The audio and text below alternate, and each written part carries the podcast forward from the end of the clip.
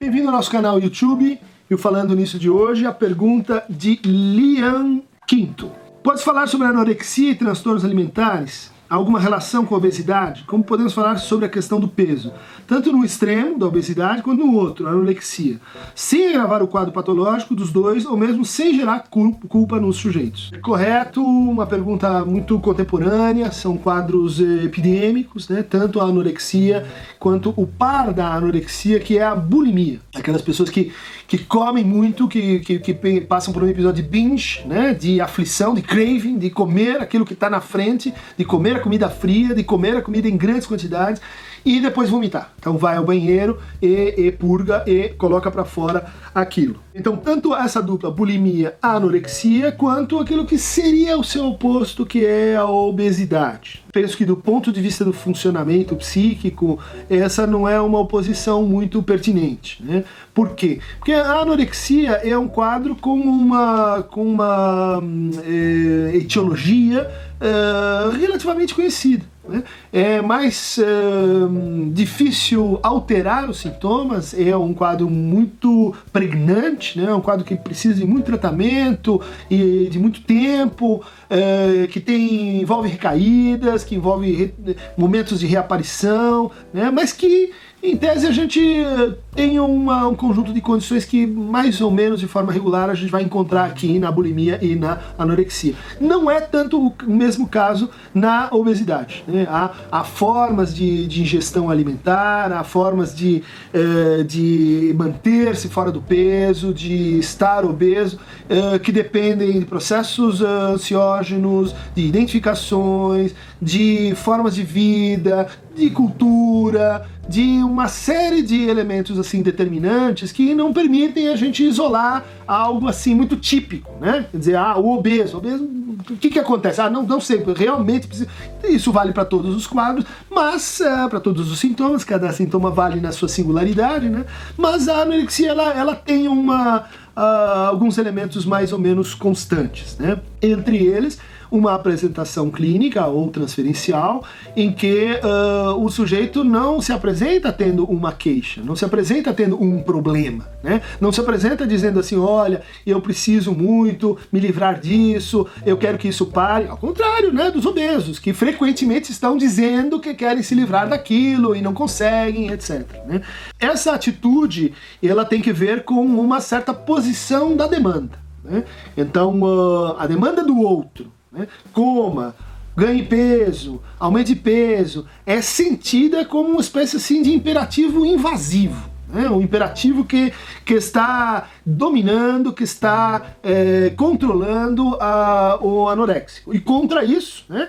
Isso às vezes é, é perfilado pela cultura, às vezes é perfilado pelos pais, às vezes os médicos entram nessa posição, os amigos também, todos aqueles que identificam né, a sua demanda, o seu pedido amoroso com coma, com a ordem de coma. Contra isso, então, a, o, o, anoréxico vai tentar escavar uma, uma falta no outro, vai tentar abrir um, um vazio no outro, vai tentar defletir essa demanda em função desse ponto que começa então o processo de eh, exclusão da sexualidade, exclusão do interesse de fato pulsional pelo outro e uma deriva para o encantamento, para a fixação na imagem de si. Né?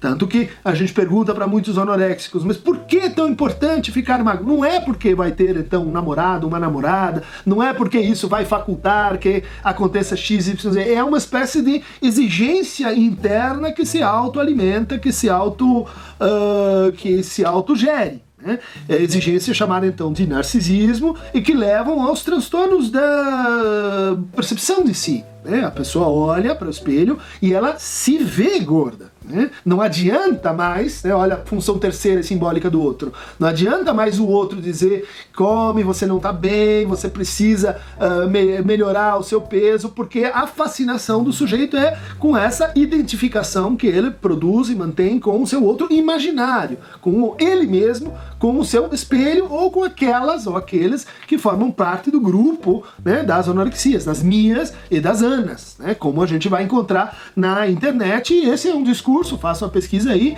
é, que assume áreas assim de grupo. Não deixe que os outros te convençam que você precisa engordar. Faça como eu, faça como as santas jejuadoras. Tem uma antiga tradição né, das místicas de encontrar uma satisfação né, e, uma, e um prazer gozoso com a fome. A anoréxica não é, a anorexia não é uma experiência da perda do apetite, mas de algo que a pessoa faz com a fome. A fome que não alarga, a fome que não a deixa, a fome que é o principal assunto, as calorias que se discute dia e noite, os ganhos e perdas de peso. É uma luta moral uh, se a gente acompanha uh, o discurso mais, mais comum né, das uh, anorexias. É uma luta moral, como foi uma luta moral o jejuar eh, cristão, o jejuar das místicas, o jejuar das santas, né?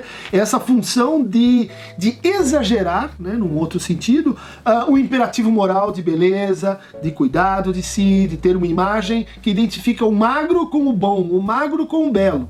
É como se a anorexia fosse uma espécie de greve involuntária, de greve que no começo diz assim: não vou aceitar o que você me impõe, mas uh, eu vou fazer essa não aceitação de uma forma muito diferente, por um exagero da lei, por um exagero da regra. A regra é ser magra, então eu vou ser muito magra. A lei é, é, é, é não se deixar levar pelos prazeres, então eu vou abdicar completamente dos prazeres eh, alimentares. A bulimia é uma espécie de, de zona de passagem passagem de, eh, de placa giratória em relação à anorexia, porque ela está mais ligada ao problema da estar com o outro e ser abandonado pelo outro. Estar junto, estar separado. Estar presente, estar ausente. Estar com e estar sem. Né? Então a ingestão súbita e a, a, a expelir ou, ou vomitar o, conteúdo alimentar tem que ver com uma outra, um outro modo de dizer não. Né? Uh, tem que ver com assumo e aceito, mas só que não. Eu mostro uma coisa, mas eu sou outra. Você me aceita assim, mas eu estou lá. Eu não, eu disfarço aquilo onde, naquela zona secreta do banheiro, na minha outra versão de mim mesmo, onde eu consigo então ter a experiência de satisfação, mas ao mesmo tempo negá-la subsequentemente. Em relação à obesidade, a gente poderia dizer assim: eh, o complementar é pelo menos bífido. Né? Você tem o obeso que, no fundo, está às voltas com uma demanda né, de não conseguir deter prolongar, adiar a realização da sua demanda. Então, já que o outro me diz come, eu tenho que obedecer e tenho que comer. E quando eu estou comendo, eu estou, então, complementar da bulimia com o outro.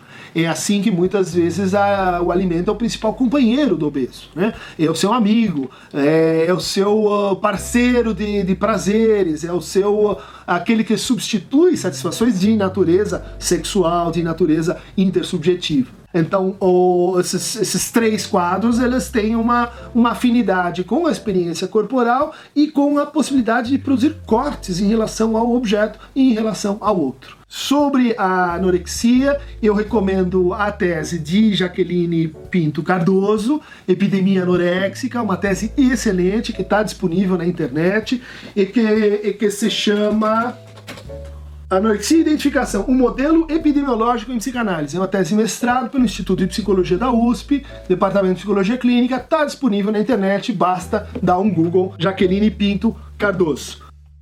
E para continuar a conversa e engordar mais e mais, ou emagrecer mais e mais na sua relação com o saber, clique aqui em Aqueronta Movebo e se inscreva no canal desse YouTube.